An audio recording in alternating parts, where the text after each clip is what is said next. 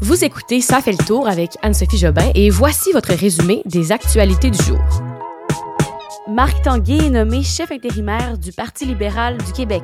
Elon Musk met fin au télétravail pour tous ses employés de Twitter et la Russie de plus en plus affaiblie par le conflit. Hello tout le monde, bon jeudi, bon jeudi euh, avant la tempête, comment dire, il va pas faire très beau dans les prochains jours, alors profitez-en parce que euh, il y a un ouragan en ce moment, l'ouragan Nicole, qui est passé par la Floride, surtout euh, pendant la nuit dernière, et là, il faut dire que ça va avoir des ravages ici, la pluie, pas très beau temps, donc en fin de semaine, surtout samedi, prévoyez pas nécessairement une grande journée dehors. Hein. Peut-être des petits jeux de société, un petit chocolat chaud. On se met dans l'ambiance de Noël pour ceux qui trouvent pas que c'est trop tôt. C'est pas trop tôt, le 10 novembre, pour, euh, pour se mettre dans l'ambiance de Noël. Je pense pas. Moi, les décos Noël, c'est la semaine prochaine. Mon collègue va l'apprendre à l'instant. Alors euh, voilà, allons-y avec les nouvelles d'aujourd'hui, c'est ça qui compte. Nous sommes donc le, le jeudi 10 novembre 2022. Voici les nouvelles. Et voilà, c'est fait. Le chef intérimaire du PLQ du Parti libéral du Québec a été choisi cet après-midi. Après donc une heure de délibération, c'est le vétéran Marc Tanguay qui a été nommé euh, cet après-midi. C'est un député là, ben en fait c'est le député de La Fontaine. Et il faut dire qu'il connaît très bien les rouages de la politique. Monsieur Tanguay va aussi euh, essayer de convaincre la députée de Vaudreuil, Marie-Claude Nichols, de rentrer au Bercail, de revenir au parti parce qu'on se rappelle qu'elle avait été expulsée par Dominique Anglade du caucus libéral. Et ça, ça n'avait pas été fort parce que suite à ça, euh, Mme Angal avait eu plusieurs critiques et c'est une des raisons pour laquelle elle a quitté euh, cette semaine, là, le, le, Parti libéral en tant que chef et en tant que député sous peu, en, le 1er décembre. Euh, il y a aussi les députés André Fortin et Monsef Deradji qui ont, quant à eux, montré leur intérêt à devenir chef hein, du parti parce que là, c'est un chef par intérim, Marc Tanguy. Après ça, on va lire un chef là, euh, du parti, le chef pur et dur, pas seulement par intérim. Il y a le député, donc, comme je disais, de Pontiac, André Fortin. Euh, lui, il avait montré son intérêt. Finalement, il s'est désisté parce que là, ils sont vraiment là, à se lancer dans la vraie course à la chefferie, parce qu'on pensait que ça allait peut-être être lui, l'intérimaire. Et non. Alors, euh, à suivre, peut-être Monsef Deradji ou bien André Fortin, mais ça, c'est pas tout de suite, ce sera un peu plus tard. Elon Musk a envoyé un courriel aux employés de Twitter, dont la plupart euh, travaillent à distance. Un courriel dans lequel il leur a annoncé, en fait, leur a ordonné de retourner immédiatement au travail pour y passer au moins 40 heures par semaine. Et euh, il les a aussi avertis qu'il y avait des temps difficiles qui allaient s'en venir pour Twitter. Ce message de Elon Musk, ça a marqué la première communication de celui-ci à l'échelle de l'entreprise aux employés euh, qui, eux, ont survécu là, à la vague de licenciement de la semaine dernière. Rappelez-vous, Twitter a licencié plusieurs employés. Cette semaine, c'était Facebook en Meta. La semaine passée, c'était Twitter. Alors, euh, il a d'ailleurs dit qu'il était vraiment désolé que ce soit son premier message à toute l'entreprise, mais que selon lui, il n'y avait aucun moyen de faire ce message-là. Il dit qu'en ce moment, euh, sans revenu d'abonnement important, il y a de fortes chances que Twitter ne survive pas au prochain ralentissement économique. Lui qui veut mettre des abonnements de 8 dollars pour les comptes vérifiés, on se rappelle. Et euh, M. Musk avait déjà dit dans le passé qu'il avait un peu un dégoût pour les politiques de travail, de télétravail, pardon, de Twitter. Et surtout, ces politiques-là avaient été mises en place à cause de la pandémie. Lui disait que euh, ça permettait notamment aux chefs d'équipe de décider si les employés devaient se présenter au bureau ou non. Et lui dit, c'est terminé, tout le monde au bureau dès demain. Alors, il n'a pas laissé de temps à personne, c'est euh, tout de suite dès le lendemain. C'est assez rude hein, comme demande et certainement que certains employés vont trouver ça difficile. Il a dit que pour ceux qui ne voulaient pas venir au bureau et qui voulaient rester en télétravail, il allait examiner personnellement toute demande d'exception. Il va y avoir du pain sur la plage Elon Musk. Ça fait longtemps que je vous ai parlé du conflit hein, euh, en, Ukraine et en, Russie, parce que c'est sûr que ça est ralenti, mais reste que là-bas, il y a des gens qui vivent ça au quotidien puis qui vivent ça très difficilement. On parle souvent des Ukrainiens qui sont beaucoup touchés par le conflit. Mais là, moi, je voulais vous parler des Russes parce qu'il y a un article qui est paru de l'agence France Presse aujourd'hui qui montre un peu la réalité que les Russes vivent. En ceux qui n'ont rien à voir avec cette guerre-là et qui vivent ça au quotidien, c'est très difficile. Parce que là, il faut dire que ça fait quand même plusieurs mois qu'il y a une offensive militaire en Ukraine et euh, on dit que l'angoisse est au plus haut chez de nombreux Russes. Euh, rappelez-vous de cette annonce fin septembre de mobilisation hein, de centaines de milliers de réservistes. Eh bien ça, c'est sûr que ça a eu un impact dans le quotidien de nombreuses familles en Russie qui ont dû se séparer, par exemple.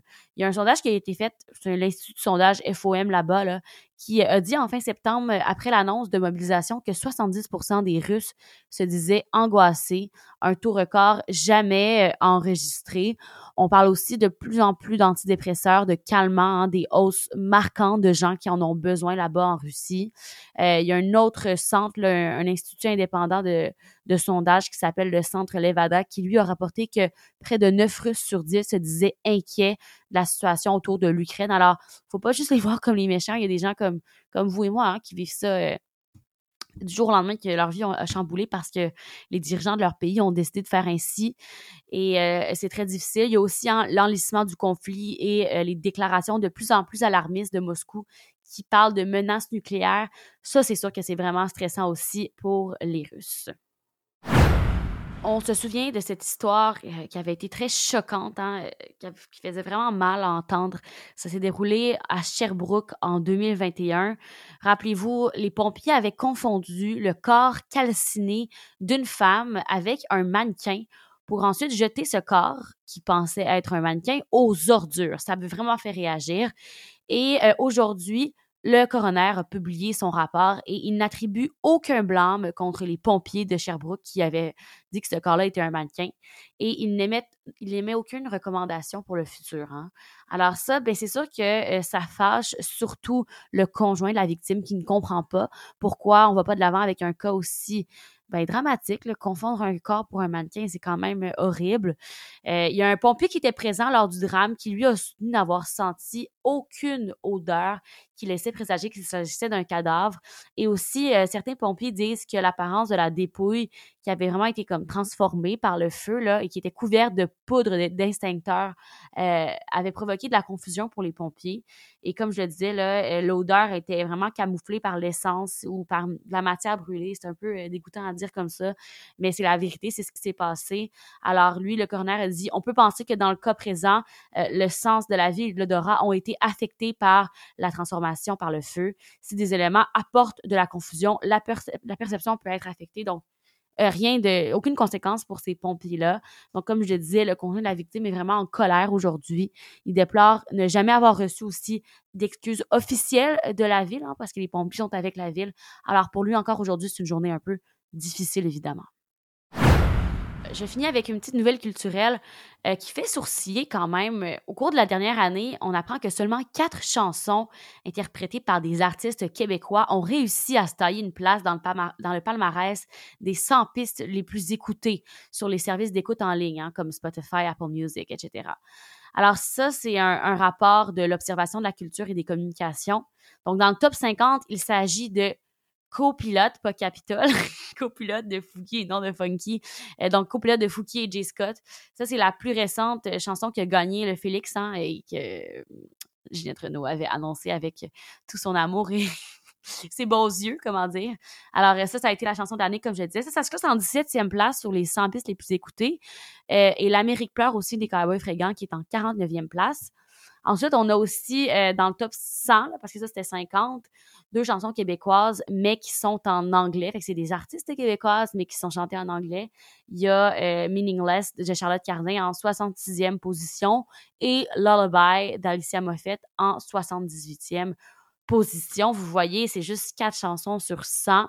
Certains disent que euh, ça change rien, que c'est pas grave, mais d'autres disent que c'est grave, qu'il faut vraiment agir parce que si ça continue comme ça, la culture francophone va s'éteindre, il y aura plus de public pour les créateurs de musique québécois.